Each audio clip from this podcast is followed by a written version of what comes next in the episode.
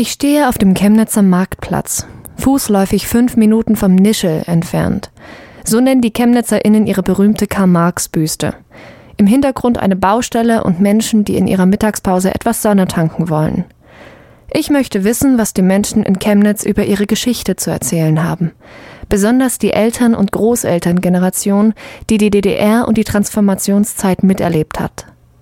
Ich treffe auf Menschen, die ihre ganz eigenen Erfahrungen mit der Wiedervereinigung gemacht haben. Die ehemalige Teilung Deutschlands hat ihr Leben entscheidend geprägt. Die spielt schon eine große Rolle, weil äh, sie im Prinzip meinen ganzen Lebensstil komplett umgekrempelt hat. Ich war an der Universität tätig und die Wende hat ein grundsätzlich anderes Universitätssystem hier eingeführt und äh, das bedeutete für mich an der Universität das aus. Man hat sich gesehnt, wir hatten auch Verwandte drüben, drüben, wie das jetzt halt klingt, ne, weil es damals halt so war. Und haben uns schon gesagt, ja, wird man schon mal sehen. Und waren dann natürlich froh, wie die Wende kam. Das erste Urlaub war dann über den Brenner. Wir haben die Alpen gesehen und haben uns gedacht, diese alten Männer wollten uns das alles vorenthalten, wo ja die meisten eh wiedergekommen wären. Da ich jetzt 45 Jahre bin, war ich ja zu DDR-Zeiten erst elf zur Wende, 89. Aber ich sag mal so, ich habe Leistungssport betrieben, habe da auch Doping schon im Kindesalter verabreicht bekommen und so weiter. Schon einiges vorgefallen, was man da im Nachhinein nicht so toll findet. Nach der Wende, wie eben alle Ostdeutschen, sehr geprägt von Angst. Was wird? Ich war in dem Alter um 50 rum. Wir hatten schon Enkelkinder und waren uns nicht so sicher, ob das alles gut geht. Wir waren auf der einen Seite froh, reisen zu dürfen, weil wir viel und gerne reisen. Das haben wir auch genutzt. Aber auf der anderen Seite hatten wir dann Angst, dass die negativen Dinge uns doch sehr überrollen werden, weil doch die Ostdeutschen gutgläubiger sind für meine Begriffe als die Westdeutschen. Und das hat sich teilweise jetzt auch bestätigt. Ab 1990 wurde die Treuhandanstalt eingesetzt, um staatseigene Betriebe in Privateigentum zu überführen.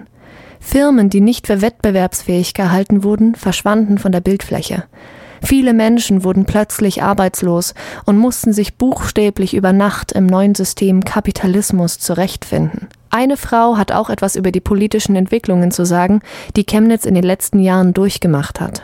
Was natürlich für mich sehr, sehr traurig ist, dass jetzt der Osten sich so negativ nach rechts, besonders unsere Stadt, äh, gibt und zu wenig Aktivitäten eigentlich da sind, gegen das aufzutreten. Aber trotzdem muss ich sagen, lebe ich gerne hier in Sachsen und in Chemnitz. Ich bin in Chemnitz geboren, auch mein Mann, äh, sodass wir versuchen, das Beste auch jetzt draus zu machen, wenn Demos sind. Die meisten fühlen sich ostdeutsch, weil sie in der DDR aufgewachsen sind und immer schon ostdeutsch waren. Andere wiederum möchten die Vergangenheit hinter sich lassen. Ich war zur Wende elf, ich kann mich noch gut an die Kindheit erinnern, aber ähm, inzwischen mache ich da keinen Unterschied, also auch nicht zwischen den Menschen, wenn ich jemanden kennenlerne. Deshalb ist es da schwierig zu sagen. Ostdeutsch sind halt die, die in der DDR geboren sind. Das ist für mich Ostdeutsch, glaube ich. No? In den 90er Jahren waren Stereotype zwischen Ost und West noch viel verbreiteter als heute. Direkt nach der Wende trafen Menschen aufeinander, die nach Jahren der Trennung unterschiedliche Mentalitäten entwickelt hatten.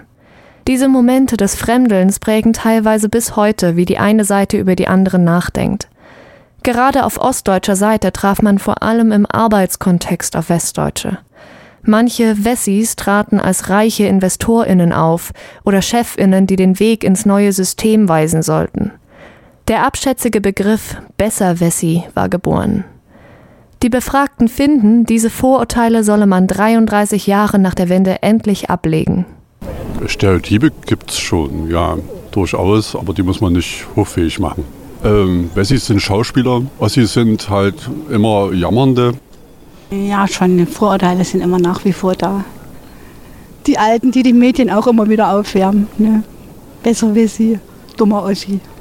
Kriegst du nicht raus. Wie gesagt, wie ich schon am Anfang erwähnt hatte, solange bei uns, jetzt rede ich jetzt von uns Ostdeutschen, Hamburg immer noch im Westen liegt und nicht im Norden, dann wird das auch so bleiben, denke ich. Aber ich denke mal, wenn es die jüngeren Leute fragen, da ist das schon nicht mehr. Mein Sohn selbst, der ist hier in Karl-Marx-Stadt geboren, der lebt jetzt schon seit 20 Jahren in Baden-Württemberg. Für die ist so Ost-West nicht mehr so. Aber ich denke, für unsere ältere Generation wird das immer so bleiben. Viele sollten überhaupt mal herkommen. Es gibt doch einige, die das nie gesehen haben und die Vorurteile nach wie vor in der Richtung, aber auch in der anderen da sind. Ne? Beide haben da Vorurteile und wissen oftmals gar nichts über den anderen. Ich bin beruflich viel in Westdeutschland unterwegs und bekomme oft dann äh, den Spruch zu hören, Mensch, so verkehrt bist du ja gar nicht. Weil man eben denkt, uh, hier, da kommt da wieder der rechtsradikale Sachse oder irgendwie sowas. Ne? Ist leider so. Gerade hier in Chemnitz sind wir da ein bisschen belastet medial. Ist ja viel passiert. Beinahe alle Befragten meinen, um diese Vorurteile abzubauen, sollte mehr Austausch stattfinden. Menschen im Osten hätten sich nach der Wiedervereinigung mehr mit dem westlichen System auseinandersetzen müssen als andersherum.